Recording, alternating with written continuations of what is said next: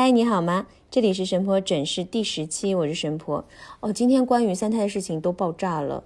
嗯，有人说，如果以后出现这种问题，有各种保障手段，哎，比如说，呃，取缔杜蕾斯，比如说打胎的话就给死刑之类的。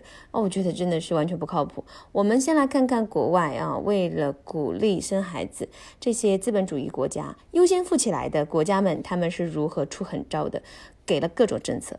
给房子的也有，给钱的也有，降税也有，帮养的也有。反正哎，我觉得就是简单粗暴，哎，其实挺好的。我们来听一下啊，嗯，新加坡二零一六年的生育率只有零点八二，世界各国的生育率平均值是二点五五到二点六五之间，因此新加坡的生育率在世界上是拖后腿的。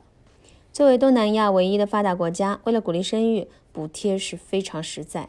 据新加坡人口与人才署的粗略统计，在新加坡生育两个孩子的家庭，在两个孩子十三岁以前，一共可以领到价值折合现金十六点六万新元，约合人民币八十点四万。啊，其中也包括婴儿花红、育儿和托儿津贴，还有所得税减免。再看日本，日本的生育率一直都是直线下降了，也导致了老龄化越来越严重。缺乏劳动力，所以呢，日本开始发钱催生。据说，日本从二零一零年开始放宽儿童补贴金额制度，家里有十五岁以下的熊孩子，就每月可领取一点三万日元，约人民币七百七十七元。然后在二零一二年，对补贴金又做了一次调整，家里有三岁的熊孩子，每月可以领一点五万日元，约人民币八百九十六元。三岁以上、十五岁以下，每月可领一万日元，约人民币五百九十七元。哎，你知道日本一般一一生生一堆哈，哈。韩国，韩国生育也是亮红灯的。为了鼓励生育，韩国先从生育条件入手，为了低收入的新婚夫妇提供保障性住房，然后在家里，熊孩子未满三岁前会给母亲一年的育儿时间，每月可获得四十到五十万的底薪。约人民币两千三百六十一到两千九百五十一元，并保留原工作岗位。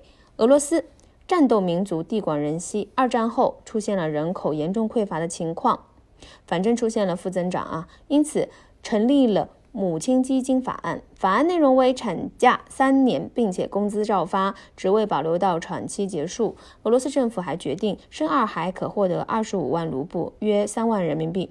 反正重赏之下，俄罗斯还算是听话的啊，出生率提高了百分之三十。我刚刚提到那些发达国家都没有什么大的进展，因为确实，哎，老牌的资本主义社会，嗯，我们叫精致的利己主义者的母亲是很难被撬动的。嗯，看看德国，然后人家把提高生育率已经当成国策了，仅二零零一年在家庭政策上投放约一千八百亿欧元基金。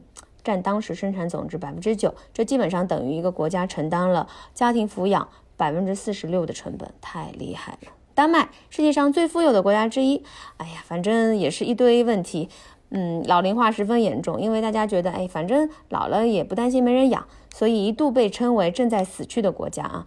因此，为了促进生育率，丹麦政府出台了一系列政策，从二零一三年开始，生育补贴金每周为四千零五。大麦克朗约为人民币三千九百二十七元，也就是说每月约为一万五千七百零八人民币可以得到补贴。我觉得这个还是挺丰厚的哈。这些政策有先见之明，我们是不是也可以？嗯，好吧。作为一个人人升起的绩优蓝筹股，我觉得大家可以且慢投资了。想想看，有没有时间精力再生一个呢？